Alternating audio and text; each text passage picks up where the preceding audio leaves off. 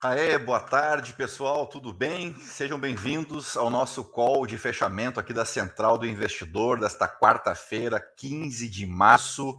E eu vim aqui hoje só para dizer com aquela plaquinha eu avisei, né? O grande protagonista do dia foi o Credit Suisse. Errei por um dia no Morning Call de ontem.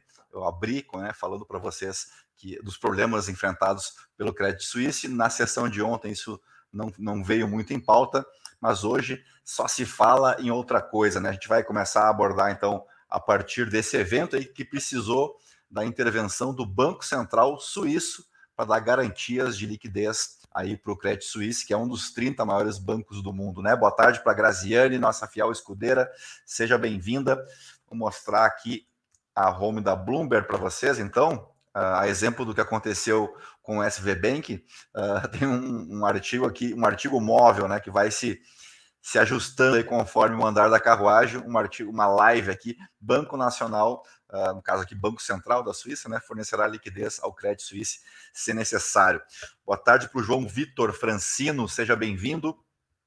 Uh, e aí tem uma matéria aqui o que está acontecendo, afinal de contas, né? que deu errado com o Credit Suisse. Uh, eu comentei alguns números do Credit Suisse com vocês na terça-feira, on, vulgo ontem, se vocês estão lembrados, né? o, o Credit Suisse é de 1856 ou, 18, ou 1858, alguma coisa assim, uh, e é um banco com quase 50 mil funcionários. Ele tem ele, bom, ele tinha, né? Até o final do ano passado, ele tinha um total aí de, de ativos, né? 574 bilhões eh, de dólares. Só que isso já era uma queda de 37% em relação ao final de 2020, quando o Credit, o Credit Suisse chegou a reportar 912 bilhões de reais.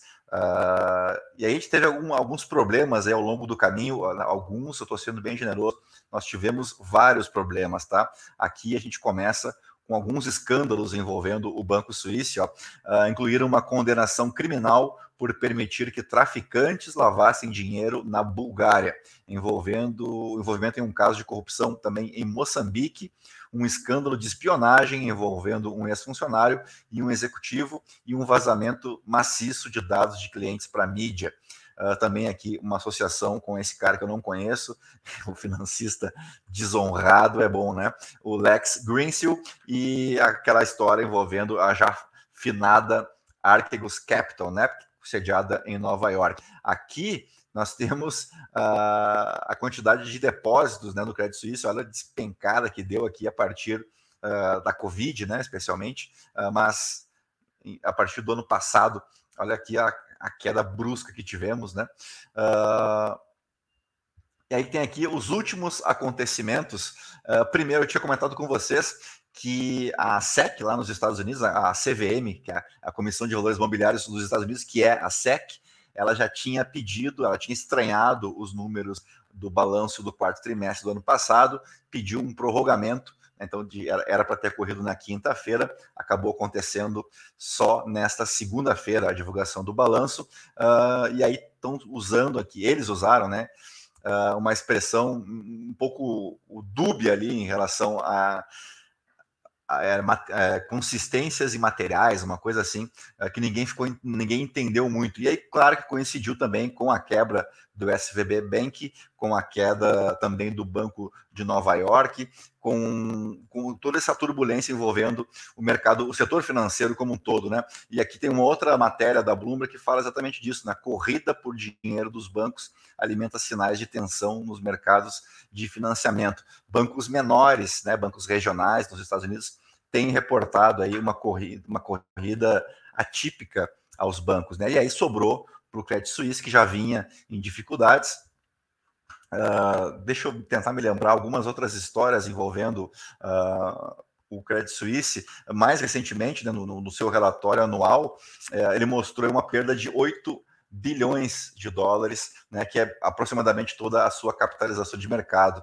Uh, aqui era fraquezas materiais mesmo, era o, era o termo que eu queria trazer uh, para vocês aqui, né, de que foi utilizado nesse, nesse balanço do quarto trimestre. Uh, lembrando que o maior acionista do Credit Suisse, que é o Saudi National Bank, afirmou que não tem mais como fornecer capital para o Credit Suisse justamente por conta do regulamento do país, né, que não deixa que um banco possua mais de 10% de participação em outro banco. Uh, mas aí entra a história, aquela uh, expressão conhecida, né, o too big to fail, né, uh, que é um banco muito maior, por exemplo, né, mais em quantidade de ativos, pelo menos, que o SV Bank. Eu falei para vocês ali em 500 e tantos bilhões de dólares, né, o SV Bank tinha 200 e alguma coisa bilhões de dólares de ativos, né? Então, é, é, é um, um, banco que integra aí a, a, lista dos 30 grandes bancos uh, do mundo.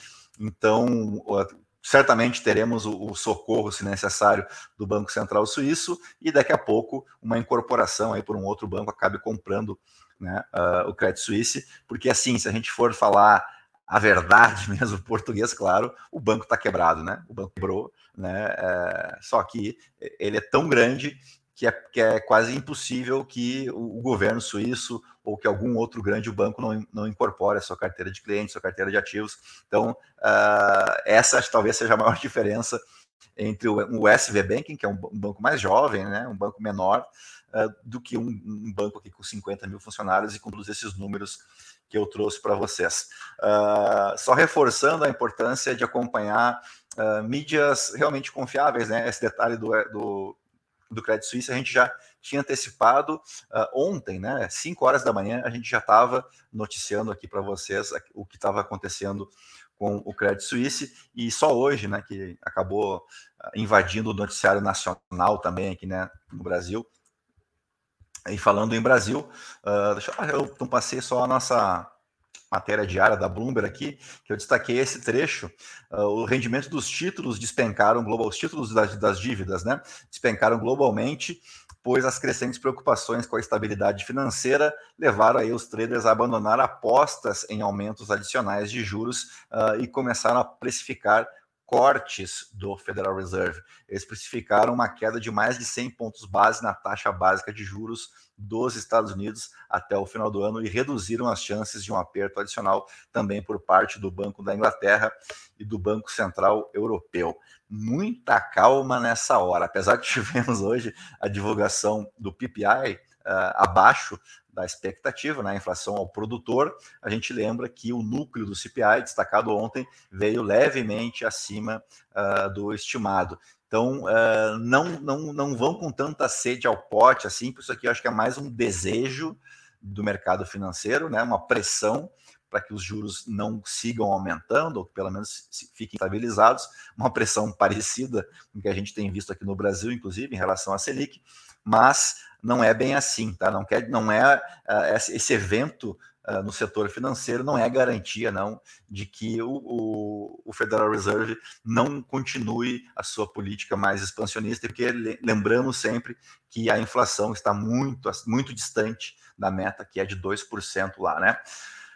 Para a gente fechar, antes de, né, de passar as cotações e tudo mais, uh, vamos dar uma passada aqui no Estadão uh, para ver o que, que o Bananistão aqui está destacando, né? O Bananistão aqui está alheio a tudo isso, né? Está discutindo aí as joias do Bolsonaro, o fuzil e a pistola que ele contrabandeou aí, sei lá da onde, uh, pois ele vai ter que devolver agora, né? Mas, puxa vida, tanta coisa para a gente discutir, né? Tem reforma tributária aí para a gente discutir, tem a, essa discussão envolvendo inflação, PIB, uh, taxa de juros, que vai acontecer no Senado Federal aí no dia 4 do próximo mês. Uh, mas a gente fica, parece que eternamente correndo atrás do rabo, né? Então aqui realmente não temos nada de interessante para dizer. Então vamos encerrar, né? O que, que nós vamos fazer se não temos destaques para trazer aqui?